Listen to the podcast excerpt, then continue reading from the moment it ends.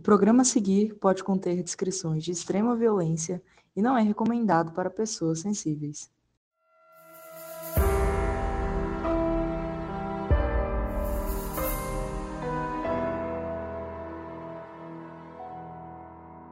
O caso do assassinato de Hae Min Lee em 1999 e a possível condenação injusta do ex-namorado Adnan Syed foi assunto da grande mídia nos Estados Unidos. Especialmente depois de 2014, quando o podcast Serial foi lançado. Anos mais tarde, um documentário da HBO que contava mais sobre o caso trouxe o assunto de volta, cinco anos depois do Serial. E também trouxe à tona mais evidências ainda que mostravam que o caso da polícia não era tão sólido assim. Eu sou a Mabê. Eu sou a Carol Moreira. E hoje a gente vai continuar contando a história de Adnan Syed e Hae Min Lee, especialmente as inconsistências do caso da polícia. Thank you.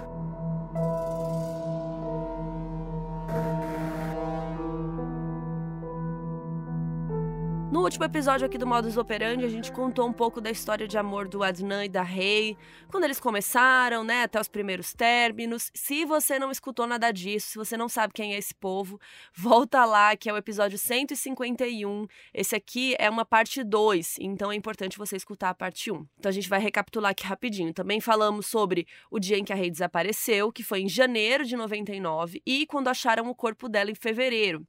Ela não tinha marcas de agressão sexual, mas a autópsia concluiu que a causa da morte tinha sido estrangulamento. Depois da investigação, os detetives chegaram a um garoto de 19 anos chamado Jay Wilds, que confessou ter ajudado o amigo e ex-namorado da Rei, o Adnan, a enterrar o corpo dela no Licking Park. O Adnan foi preso, julgado e considerado culpado em janeiro do ano 2000, até que a jornalista Sarah Conin recebeu um e-mail que mudou tudo. A Sarah, nessa época, ela era produtora da NPR. NPR significa National Public Radio, que é uma rede de rádio pública estadunidense. E tem várias, é, tem várias notícias, tem vários podcasts e tudo mais. Então a Sarah era produtora dessa NPR, só que em 99 ela tinha escrito matérias sobre esse caso para o Baltimore Sun, um jornal local. O e-mail que ela recebeu foi o da Rabia Chandri, que era uma grande amiga da família do Adnan e que também era advogada. A gente explicou no episódio passado que a Rabia não estava muito por dentro do caso desde o começo, apesar de ser advogada, né? Porque ela estava grávida, tinha uma filhinha pequenininha na época. Só que assim que o Adnan foi condenado, ela resolveu entrar mais no caso. Entrou tanto que ela passou a trabalhar dia e noite para inocentar o Adnan, porque ela tinha certeza que ele não era culpado. Além de pegar os autos dos casos e todos os documentos importantes, Arabia também começou a pensar no que mais que ela poderia fazer. E ela chegou à conclusão de que um dos passos mais importantes era falar com a mídia. Para Arabia, era importante entrar em contato com algum jornalista e com a mídia, porque, segundo ela, os jornalistas podiam fazer coisas que outras pessoas não podiam. E, assim, ela tem muita razão, porque quantos casos a gente né, não conta ou existem de, de jornalismo investigativo mesmo que consegue chegar a lugares que a polícia muitas vezes não conseguiu, enfim, por diversas razões. Mas enfim, então ela achou a Sarah Conin. Em 2014, a Sarah era apresentadora do This American Life, um podcast da NPR que contava histórias americanas, quando podcasts ainda não eram o auge né, de hoje em dia.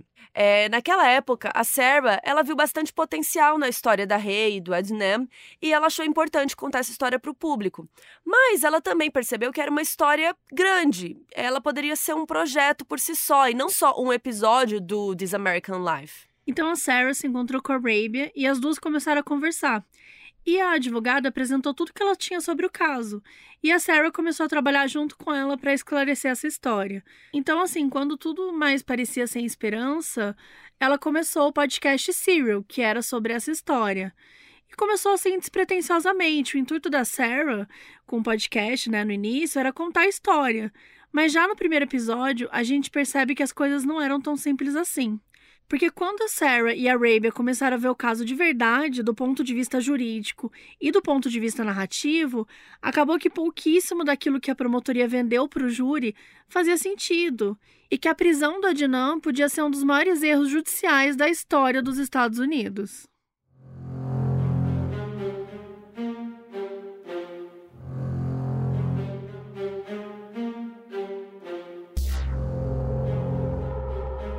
Trabalho da Sarah da Arabia levantou diversas inconsistências e para falar sobre tudo que foi encontrado, graças às investigações dela, a gente vai começar por ordem cronológica, apesar é, de que as coisas não foram descobertas exatamente nessa ordem, mas é para ficar mais claro. O primeiro grande acontecimento desse caso é com certeza o descobrimento do corpo pelo Alonso Sellers, que foi a pessoa que ligou para a polícia denunciando. O corpo da Ray foi encontrado no Licking Park, né, um parque gigante ali de Baltimore, que é relativamente perto da Woodlawn, que era a escola onde eles estudavam. No podcast tem até um cara anônimo que fala uma frase que marcou muito. Quando você está cavando no Licking Park para enterrar o seu corpo, você encontra outro corpo de alguém. No depoimento para a polícia e no depoimento no júri, o Alonso disse que saiu do trabalho dele de carro, tomando uma cerveja, e no meio do caminho ele ficou com vontade de fazer xixi. Então ele parou na rodovia na altura do Licking Park, encostou o carro e entrou bem para dentro da floresta. Passou alguns arbustos e tal, umas toras de madeira, e quando ele ia fazer o xixi, ele viu o corpo. Depois, quando o policial perguntou melhor sobre isso, ele disse que ia entrar mais para dentro do mato ainda, mas que ele não entrou porque ele viu o cabelo e o pé do corpo. E aí ele resolveu ligar para a polícia. A história do Alonso faz sentido até certo ponto. Mas quando a Sarah e a produtora do podcast Serial foram para Baltimore fazer o trajeto de carro, elas pararam exatamente onde o corpo tinha sido encontrado. Ali perto de onde o corpo foi encontrado, tinha uma árvore caída, e ela estava 127 pés para dentro do mato, ou seja, uns 38 metros. A gente tentou calcular mais ou menos quanto seria, e é tipo um prédio de três andares, só que no chão. Então, assim, gente, parece longe demais, sabe, para o cara ir lá fazer xixi. Então deixa aí uma certa suspeita no ar. Só que quando a Sarah e a produtora foram ali, o lugar não era tão escondido assim da rodovia também. Isso era uma surpresa, porque na história do Alonso ele disse que ele entrou muito para dentro da mata para poder fazer xixi, para não ser visto. Então descobri que na realidade ele não tinha entrado tanto assim, era um alerta, né? Levantava uma suspeita. Por que, que ele tinha mentido sobre isso? Tudo bem, pensando que ele estava meio bêbado, né, meio alcoolizado, ele podia ter se confundido. Mas isso não explicava também o fato de que o Alonso tinha dito que estava olhando para o nada enquanto fazia xixi e meio que viu o corpo sem querer. Sendo que o corpo estava bem atrás de uma tora de madeira muito grande, que era um tipo um resto de madeira, de, de árvore caída ali. Então, assim, não era super fácil de ver, né? Ainda mais, né, se ele disse que estava bêbado. Resumo: o corpo não estava num lugar super fácil de encontrar. Só tinha umas partes pequenas para fora e o cara tinha ido justamente ali fazer xixi. Então, será que o cara sabia que aquele corpo estava ali? Ou porque ele estava envolvido, ou porque, sei lá, ele ouviu alguém falando sobre ele? Apesar disso, no documentário da HBO, que em inglês é The Case Against Adnan Syed, o caso contra o Adnan Syed, um dos primeiros detetives responsáveis chamado foi Daryl Massey, que não achou a história do Alonso estranha e ele não investigou mais a fundo. E com relação às coisas que foram encontradas perto do corpo da Rei, como a fibra vermelha e a garrafa de bebida, elas nunca foram realmente analisadas. E a polícia nem mesmo encontrou alguma fibra vermelha no carro do Adnan, nas roupas, no quarto, no sapato dele, tipo nada. A polícia não encontrou nem uma grama de areia, solo do Linkin Park nas coisas dele também. O próximo item na timeline de investigações são os principais suspeitos que surgem quando uma mulher é assassinada. O documentário da HBO contratou uma equipe de investigadores particulares, KRI, para conduzir investigações próprias e complementarem o trabalho já feito e começado pela Sarah e pela Arabia. Nessas primeiras investigações, a KRI investigou o Don Cleandienst, que era o namorado da Rei na época. Naquele dia 13, quando ela desapareceu, a polícia ligou para o Dom para perguntar se ele tinha visto a Rei, e ele falou que não e que ele estava trabalhando até às seis da tarde. A polícia foi até Lance Crafters, que era onde o Dom e a Rei trabalhavam, e confirmaram o álibi. Só que essa história tem dois problemas. O primeiro é que o Dom estava no trabalho até às seis da tarde, mas a polícia só conseguiu conversar com ele uma e meia da manhã. Ou seja, é uma brecha aí de sete horas que ele poderia ter feito alguma coisa ou qualquer coisa. O segundo problema é que ainda em 99, em outubro, a advogada do Adnan, a Cristina, ela já tinha identificado que, embora o Dom tivesse mesmo um álibi de que ele estava no trabalho, a gerente do Lance Crafters, onde ele trabalhava, adivinhem, era a mãe dele. Ou seja, o álibi era literalmente a mãe dele. Beleza. E assim, né? Às vezes realmente ele estava, mas ninguém foi investigar mais a fundo isso? Também em 99, em março, a Deb, uma das melhores amigas da Rei, foi conversar com o Dom, já que ela lembrava que naquele dia depois da aula ela tinha dito que ia encontrar com o Dom no shopping. Primeiro, ela conversou com ele por e-mail, perguntando se ele queria conversar sobre a Rei, e depois ela ligou para ele e eles ficaram sete horas no telefone. A Deb disse que queria saber mesmo se ele se importava com ela, né, porque ele tinha sumido. Só que quando ela foi visitar uma amiga na universidade e aproveitou para se encontrar com ele, o Dom simplesmente deu em cima dela e mostrou que estava interessado nela sexualmente. O que ela achou muito estranho, né? Como qualquer um acharia estranho. E depois disso, não continuou a falar com ele, né? Ela só achou bizarro, falou: não, não quero mais falar com esse cara. A polícia chegou a procurar pelo carro da Rei, o Nissan 1998 que ela tinha, lá no condado de Hartford, onde o Dom morava, só que na época não teve nenhum resultado. Ou seja, não encontrou nada por lá. E a história do álibi ser a mãe nunca chegou a ser explorada mais a fundo pela polícia. Os investigadores particulares conseguiram encontrar o Dom para o documentário e ele disse que pensava nela todos os dias, mas que ele não tinha nada para dizer além disso, que não era de muita ajuda. A segunda suspeita além do Dom era o Adnan, uma vez que ele era o ex da Rei. Mesmo antes da denúncia principal lá que o Jay fez e que a gente comentou no episódio passado, é claro que a polícia foi falar com o Adnan, né, ao mesmo tempo que estava indo atrás do Dom. Então, naquele dia 13, o policial Oshie, que conversou com Adnan, disse que ele tinha dito para ele que ocasionalmente pedia carona para Rei e que naquele dia ele iria pegar carona com ela também. Mas que ele se enrolou e acabou não conseguindo sair na hora e achou que ela tinha ido embora sem esperar por ele. Mais tarde, o Adnan disse que poderia ser um dos dias em que ele tinha treino de atletismo, então talvez ele tivesse ficado na escola esperando a hora de dar o treino depois da aula. E ele tinha ficado na escola justamente por não poder voltar para casa, já que ele tinha emprestado o carro para o Jay, lembra? Isso era consistente com o depoimento do Jay também, que disse que naquele dia de manhã tinha ficado com o carro da Adnan. Com a diferença que na história do Jay, o Adnan tinha emprestado o carro para o Jay poder buscar ele depois que ele tivesse matado a Rei e levar de volta para a escola para o treino. E na história do Adnan, não era exatamente assim que tinha acontecido, mas que ele também não lembrava já que na cabeça dele tinha sido um dia como outro qualquer, tirando que o Jay estava com o carro dele. Só que tinha uma pessoa que lembrava, a Asia McLean. Para o documentário da HBO, a Asia explicou que naquele dia ela encontrou com a Adnan na biblioteca e ele estava em um dos computadores, checando e-mails, enfim, fazendo qualquer outra coisa. E aí ela sentou perto dele e como eles eram colegas, né, ficaram ali trocando uma ideia. A Asia contou que eles tinham conversado sobre o término dele com a Rei e que ela tava namorando um outro cara. E ele falou, tipo, ah, ela tá com um cara branco aí e tal. E depois ele acrescentou que só queria que ela fosse feliz, que eles continuassem amigos. O que fazia sentido com outros depoimentos de vários amigos aí da Rei, de que eles tinham seguido uma amizade e tal. O Adnan e a Asia conversaram de mais ou menos às 2h15, o horário em que a aula acabava, até mais ou menos 2h35. Essa informação por si só derrubaria o caso da promotoria, porque a história deles é que a Rei tinha saído da escola com o Adnan às 2h15 e eles foram até o Best Buy e às 2h36 o Adnan teria ligado para o Jay pedindo para ele buscá-lo lá na Best Buy. Ou seja, de acordo com a promotoria, 2h36 a Rei já estaria morta. Se a Eija tinha conversado com a Adnan até mais ou menos 2h35, por 20 minutos, como que ele tinha ido até o Best Buy, matado a Rei em, em sei lá, um minuto? Não fazia sentido. Inclusive, a Sarah Koenig tentou fazer esse percurso para entender melhor como seria. E ela levou a Dana Chives, a produtora do podcast. O Adnan e outras pessoas já tinham relatado para Sarah que na frente da escola ficava cheio de ônibus escolares. Então não dá para você simplesmente pegar o carro assim que bate o sinal e sair. Isso acontece até hoje, porque ainda é uma escola ali.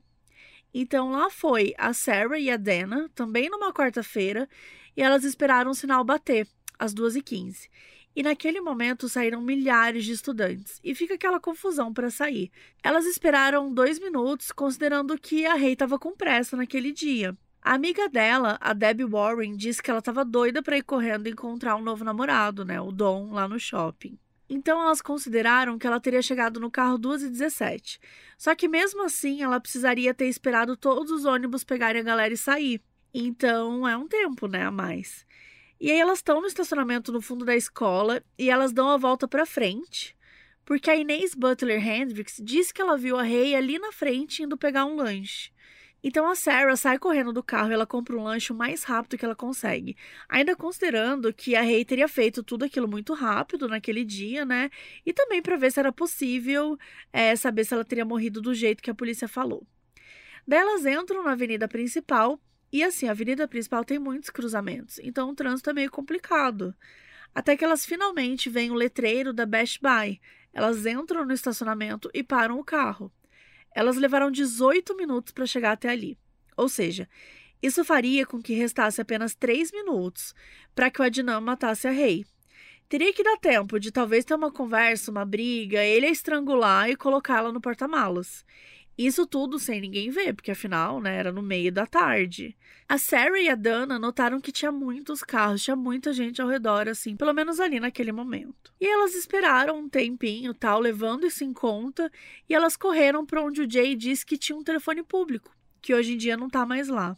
Aliás, a produção do podcast não conseguiu nem provar que aquele telefone sequer existiu ali naquele local. Porque a polícia na época aparentemente não foi lá verificar se o telefone existia. E se existia mesmo, a polícia não foi nem atrás de pegar o registro de telefonemas do orelhão daquele dia também. E sim, isso é bem chocante. Elas falaram com funcionários da Best Buy da época e ninguém se lembrou de ter um telefone ali. Isso porque não tinha nem celular, então assim, as pessoas sabiam onde tinha orelhão, sabe? Mas beleza. Enfim, o telefonema que o Jay disse que ele recebeu do Adnan, daquele orelhão, foi às 2h36 da tarde. Então as duas continuaram marcando o tempo e fingiram estar tá digitando o número de telefone e viram quanto tempo que deu para fazer tudo. E foram ao todo 22 minutos e 2 segundos. Ou seja, se nada de errado acontecesse, até seria possível. Mas tudo isso sendo realizado assim perfeitamente, sem ninguém ver, sem nenhum imprevisto e com muita pressa. Agora voltando para Asia, ela diz ter visto a Dinan na biblioteca até mais ou menos duas e meia da tarde então, se o relato dela é verdadeiro, ou se no mínimo o Adnan tivesse ficado cinco minutos na biblioteca falando com ela assim que o sino bateu, isso já acabava com a tese da promotoria. A Asia conseguia lembrar de tudo aquilo que aconteceu com muita clareza, porque apesar de ter sido um dia comum, os outros dias foram os dias da tempestade de neve. E ela lembrava da tempestade de neve porque enquanto a polícia tentava achar a Rei, ela estava ilhada na casa do namorado sem conseguir sair. Aí já chegou aí até a casa do Sayed para poder falar com a família do Adnan, né, sobre esse encontro na biblioteca, mas eles pareceram não se importar muito. Até porque, naquele momento, ninguém nem sabia que o caso da promotoria realmente se baseava naqueles 20 minutos em que eles diziam que o Adnan tinha saído direto da escola para matar a Rei. Então a Asia mandou as duas cartas para Dinan na prisão, explicando que ela podia ser uma testemunha. Gente, ela tava quase implorando, né? Tipo assim, tava. assim, por favor, me aceita como testemunha. E não só ela, como também o namorado né, na época e o amigo dele, que todo mundo tava lá na biblioteca e todo mundo viu e lembrava. Depois que o Adnan foi condenado e que a Arabia foi conversar com ele sobre os tais 20 minutos, né, entre a saída da escola e a morte da rei, o Adnan mencionou a Asia e que ela tinha sido uma fonte de esperança para ele. Porém, o Adnan disse para Arabia que ele entregou essas cartas para Cristina Gutierrez, a advogada dele, que disse para ele que não tinha nada de substancial ali, nada que pudesse realmente ajudar no caso. Ou seja, a Cristina disse para o Adnan que conversou com a Asia e que achou que ela não era importante ou que ela não estava falando a verdade, alguma coisa assim. E o assunto teria ficado por isso mesmo se não fosse a Arabia ter ligado para ela depois da condenação do Adnan, para o mesmo número que estava na carta que ela escreveu um ano antes. E aí ela falou com a Asia. Pelo telefone, a Arabia descobriu que a Christina nunca tinha ido conversar com a Asia. Ela nunca foi interrogada pela polícia e nem por ninguém, ninguém foi atrás dela. E foi por isso que ela nem foi citada no dia do julgamento.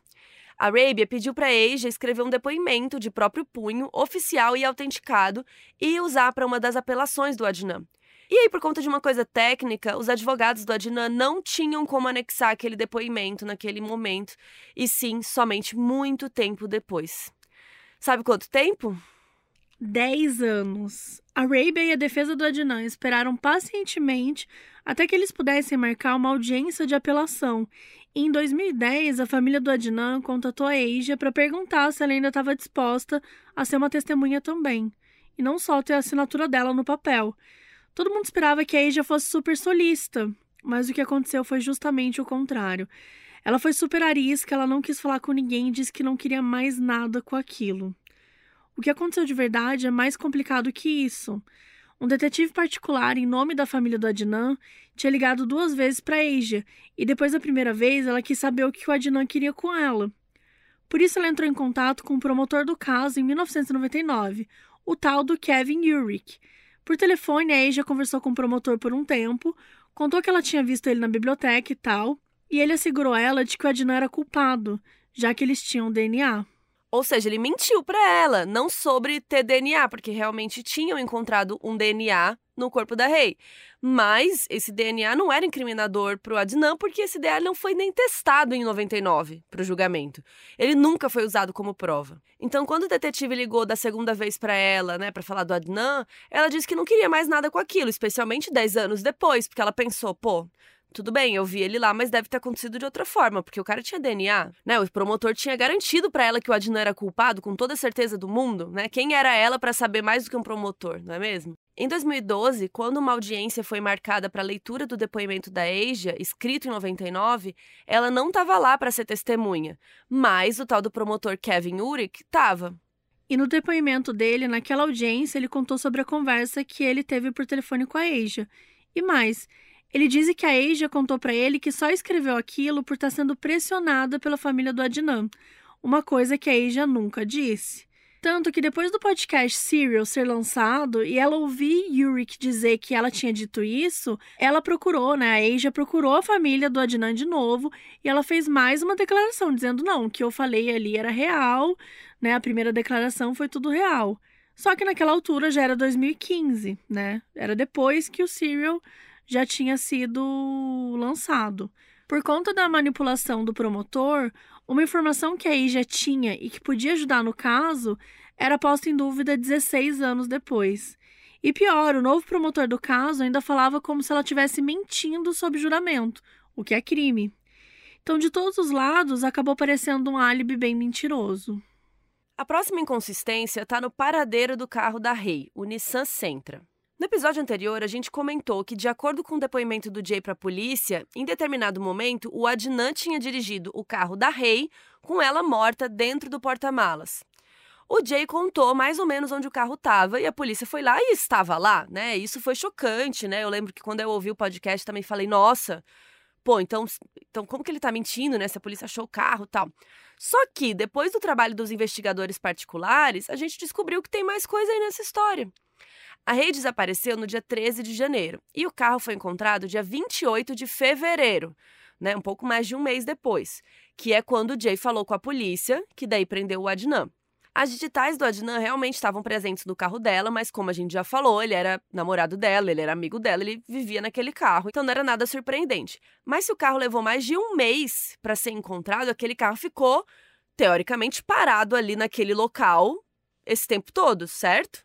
Mas a primeira coisa estranha que os investigadores particulares descobriram é que naquela região onde o carro foi encontrado, a polícia recebeu diversas denúncias de carros roubados que deixavam ali. E a polícia foi para lá várias vezes naquele meio tempo. Existe uma chamada naquela região no dia 16 de janeiro, três dias depois do desaparecimento da Rei, quando a polícia ainda estava procurando ela e pelo carro, então já era um caso grande. Para os investigadores, né, em 2016, essa história era muito estranha, porque podia significar que o carro não tinha sido deixado lá no dia que a Rei foi assassinada, né, como o Jay estava contando. E sim depois, porque a polícia foi para aquela área mil vezes e nunca achava o carro. E se ele foi deixado lá depois, como é que o Jay sabia que o carro estava lá? Então, né, parece uma conspiração e tal, mas é uma questão de lógica.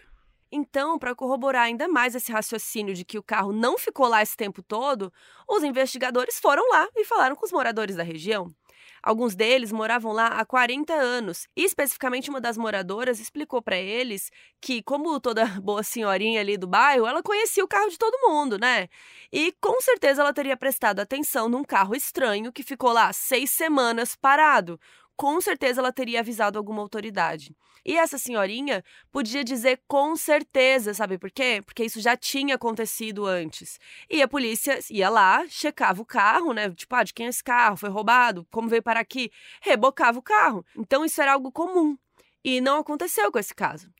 Além disso, examinando as fotos de quando a polícia achou o carro, os investigadores conversaram com especialistas em grama para saber se a grama embaixo do carro da Rei parecia mais fresca do que a grama embaixo de outros carros. Especialistas em grama. Mas, cara, eu que tenho jardim em casa agora, total, se você deixa uma cadeira em cima de uma parte da grama, um dia, no dia seguinte você vê que a grama tá diferente, ela fica uhum. mais triste, fica menos verde. Se deixa vários dias, ela morre. Então, se realmente o carro ficou lá Influencia. um mês, né? Influencia. A grama embaixo ia estar tá morta, né? Ou seja, né, eles estavam fazendo lá o trabalho de entender como é que estava essa grama aí para fazer se corroborava com a polícia. E assim, não tinha registro de que a polícia tivesse examinado o porta-malas da Rei para saber se tinha traço de DNA dela, sangue, qualquer coisa que indicasse que o corpo dela tinha ficado lá. No retrovisor interno do carro tinha uma digital que foi coletada pela polícia, mas que não era compatível nem com a Rei, nem com a Dinan e nem com o do Jay e não foi testado com mais nada. Ou seja, então, para a polícia, gente, apesar das coisas estranhas contra o Dom, apesar do Adnan não ter nada com ele que provasse que ele esteve no Linkin Park, apesar de nunca terem encontrado as pás que o Jay disse que emprestou pro Adnan para eles enterrarem a Rei, e apesar de ter uma digital de um estranho no carro da Rei, nunca testada, o que pesou contra o Adnan e acabou sendo mais forte foram os registros telefônicos que embasaram boa parte do caso da promotoria, minuto a minuto, para que eles tivessem um caso coerente. Mas vocês vão ver agora que na verdade não fazia o menor sentido.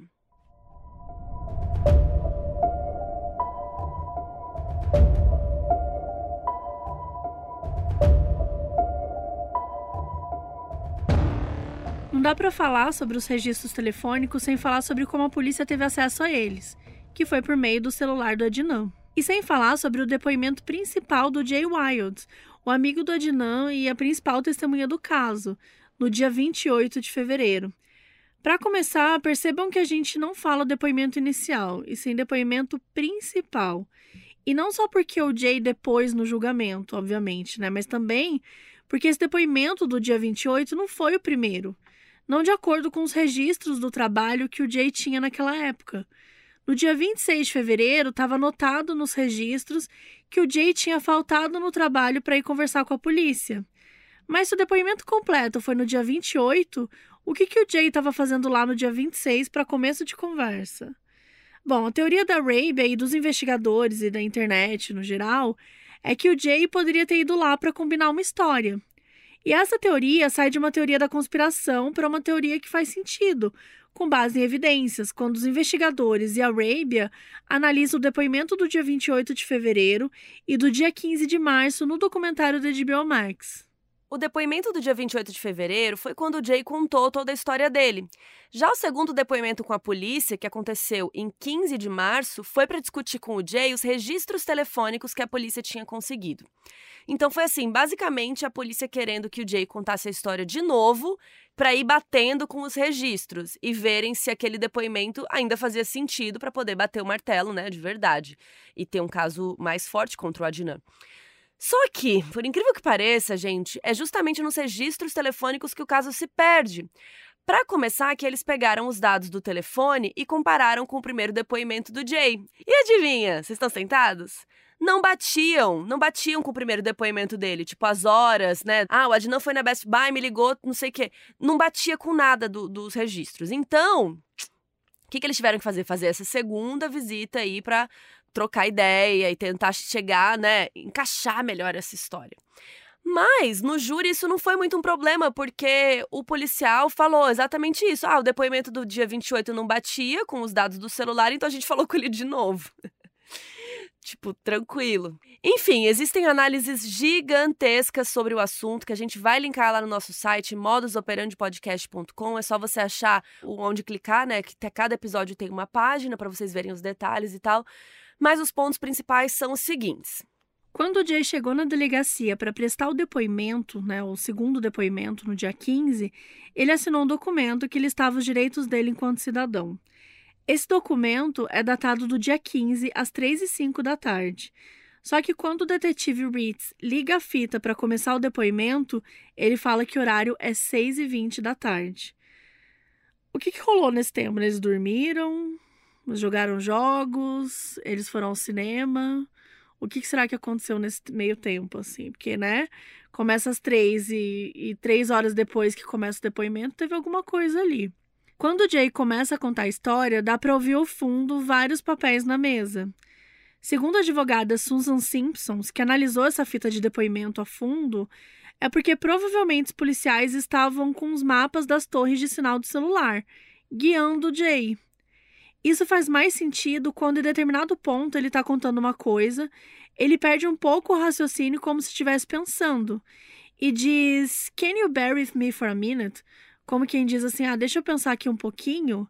E depois disso, ele ouve um tapa na mesa e ele fala: Ah, ok, tipo, ah, é verdade. E continua contando a história. Parece que, tipo, mostrou um papel para ele, né? Tipo, ah, beleza, lembrei. Alguma coisa assim. No depoimento do dia 28 de fevereiro, o Jay disse que, quando o Adnan ligou para ele dizendo para ir buscá-lo, ele estava na casa da Jennifer Pussateri, a amiga dele, e a casa dela fica ao alcance de uma torre X de celular lá. Só que em algum momento, alguém na polícia, quando transcreveu o código das torres, escreveu errado. Então, a ligação das 2h36 acabou sendo identificada numa torre Y. Ou seja, isso significa que ele não estaria mais na casa da Jennifer, como ele disse inicialmente. Então, no segundo depoimento do dia 15, ele fala: Ah, é mesmo? Eu não estava mesmo, já estava no caminho ali entre a casa da Jennifer e a casa do Adnan. E é nessa história aí que a torre Y, né, a torre segunda torre apareceu. Mas, ainda nesse depoimento, ele disse que saiu da casa da Jennifer 3h40, uma hora depois. Então, assim, não faz sentido. Já no julgamento, ele é consistente com o registro do celular. Ele diz que saiu realmente antes da ligação das 2h36. Então, essas são só algumas das inconsistências que o Jay fala dos registros telefônicos. O que, por um lado, eu penso que, cara, eu não lembro a hora que eu saí de casa hoje, sabe? Exatamente. Eu saí 2h31, eu não sei. Então, eu entendo que às vezes a gente se confunde, a gente pode esquecer alguns detalhes. Mas, assim, ele deu vários depoimentos e nada batia com os celulares, sabe? Parece que foi muito encaixado de propósito. Só que o absurdo não termina por aí. Tem mais uma coisa muito importante que os detetives não quiseram contar para o promotor, ou que o promotor não quis contar para o júri.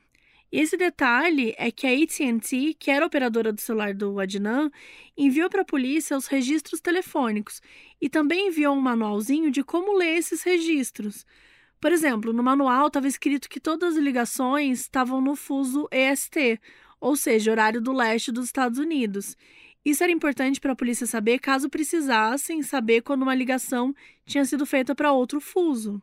E uma outra coisa que estava escrita, que era muito importante, era que só as ligações feitas poderiam ser consideradas confiáveis para confirmar onde o celular estava, e não as ligações recebidas, que era o que a polícia estava justamente usando, já que o celular estava com o Jay. Ou seja, depois de todo o trabalho que a polícia e o Jay tiveram de arrumar a história, mesmo assim ela não era confiável. Isso só foi descoberto anos depois, depois do Serial, depois de tudo. Talvez você não tenha pensado nisso ainda, mas até aqui a gente não falou o que aconteceu com o Jay.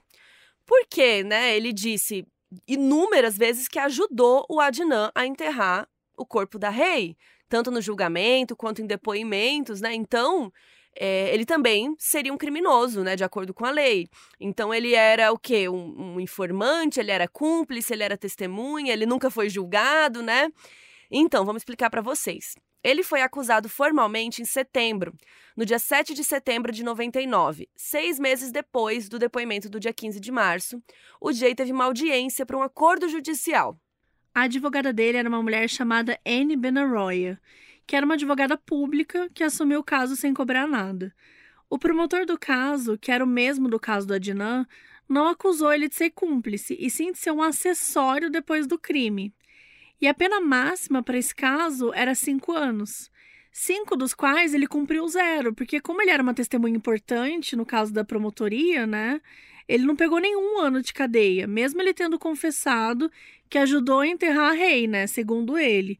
Como também só foi acusado em setembro, enquanto Adnan já estava preso desde o dia 28 de fevereiro.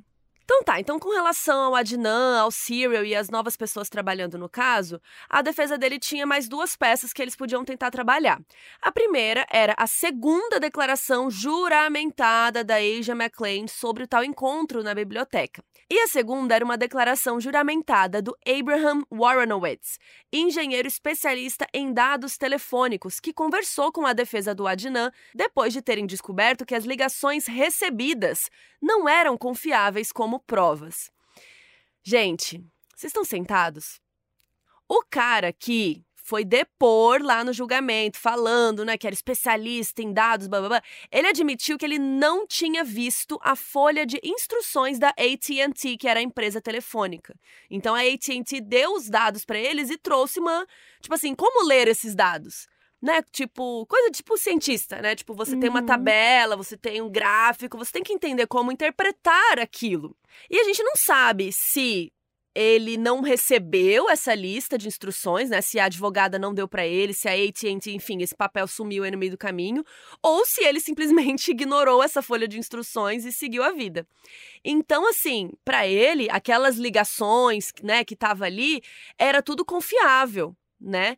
Então, agora que ele estava tendo acesso à folha de instruções da AT&T, ele mudou de opinião com relação à confiabilidade daqueles horários, daquelas ligações de torre, né, em, que região estava e tudo mais. Então, o cara que foi lá depor para a promotoria acusando o Adnan, que falou: "Não, essas ligações aqui são muito boas, né? Isso aqui exatamente está nessa torre X, esse aqui está na torre Y e tal".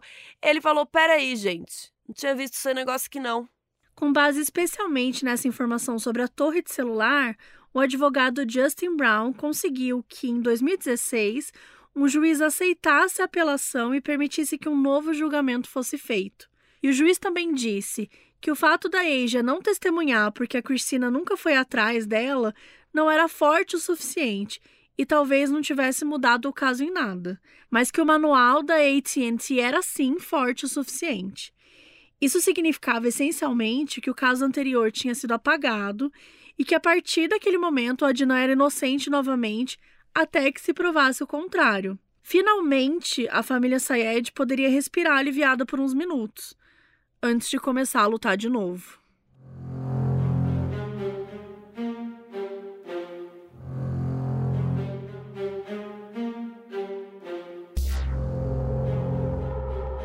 O Estado então apelou à decisão do juiz de garantir que o Adnan tivesse um novo julgamento, um processo que começou no final de 2016 e seguiu se estendendo até 2017, 2018.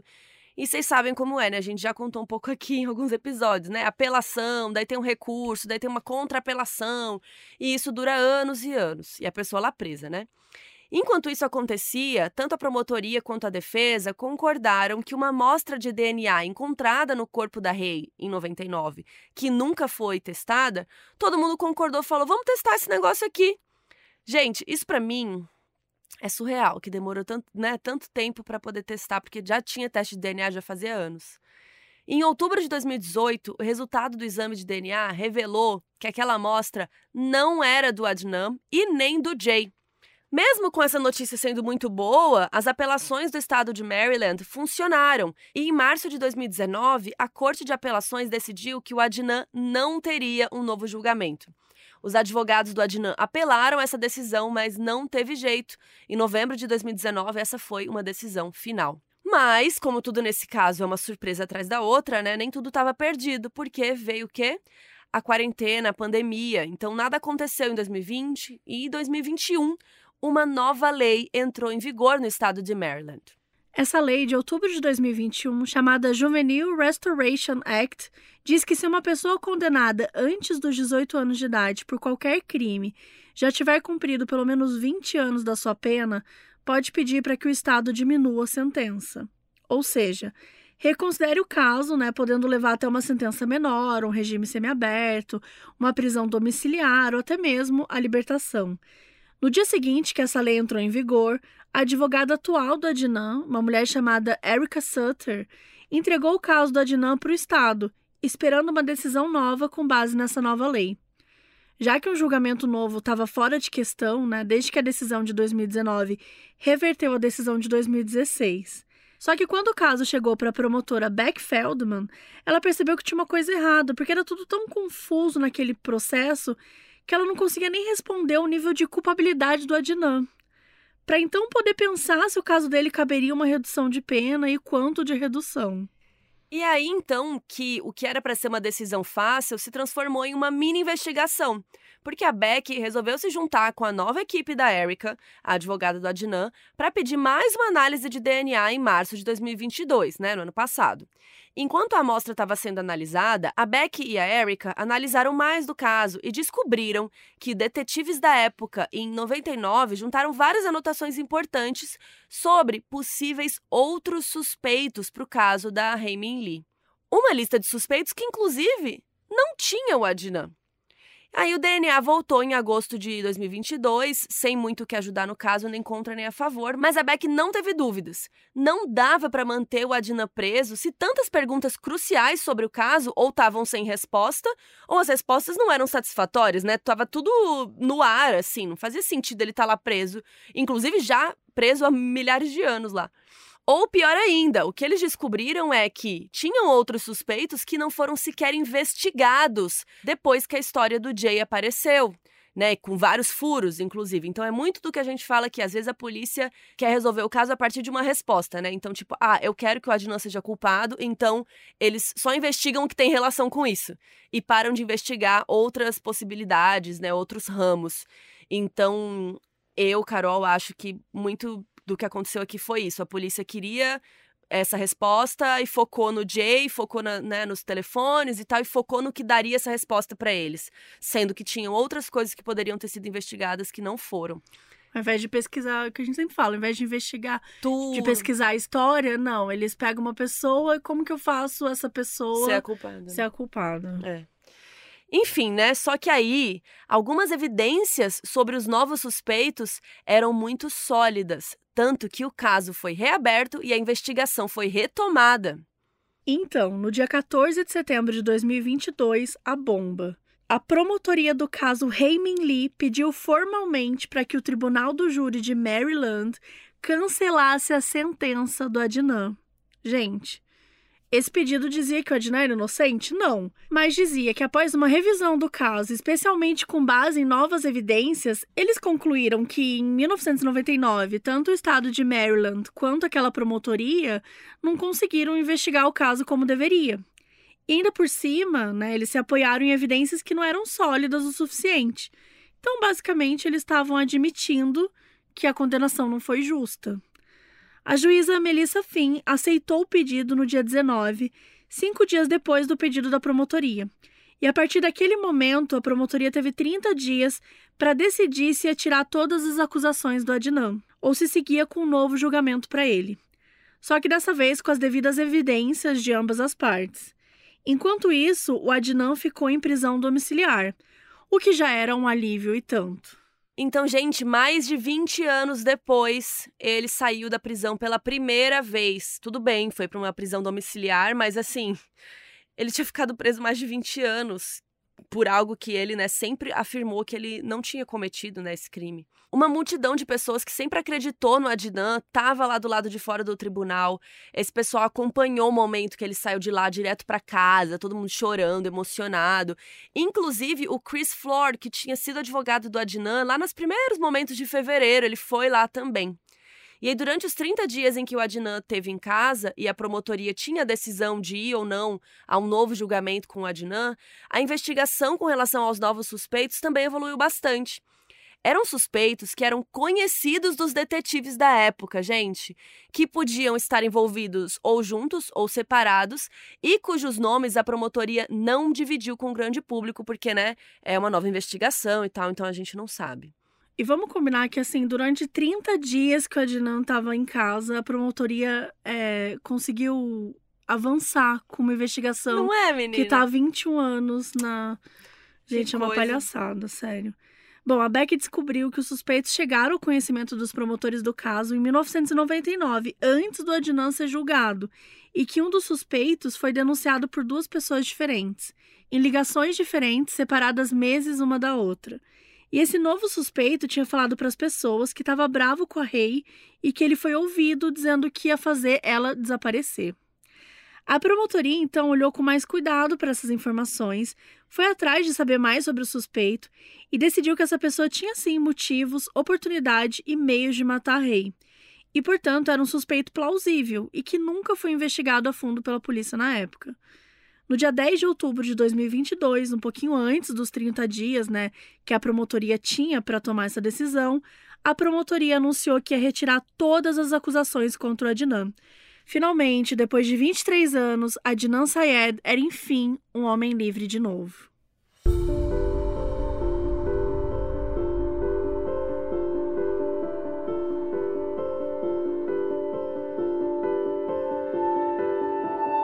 Quando há um erro de investigação por parte da polícia de qualquer lugar e uma pessoa é condenada injustamente, a gente costuma dizer que ela perdeu a vida e perdeu mesmo, porque o Adnan, ele era um jovem, né? Ele mal tinha 18, 19 anos ali quando ele foi preso, e ele perdeu 25 anos da vida dele numa prisão por um crime que ele não cometeu.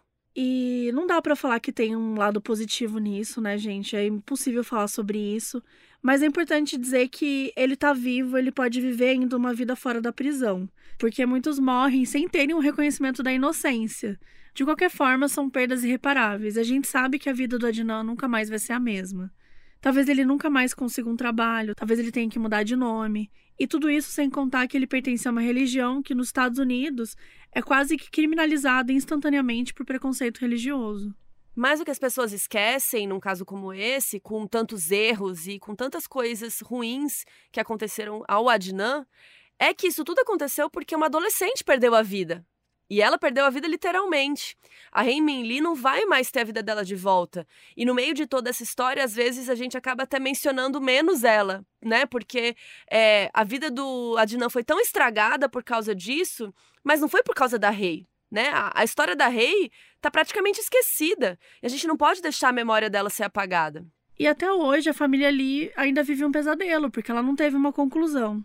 O irmão da Rei, em setembro, diz que sempre que ele acha que o caso vai ter um final, ele não tem, que nunca acaba.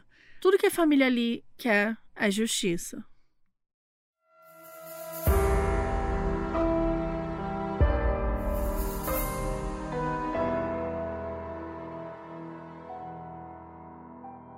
O aviso no início desse episódio foi gravado pela Roberta de Rocha Carvalho, que é nossa apoiadora na Aurelo.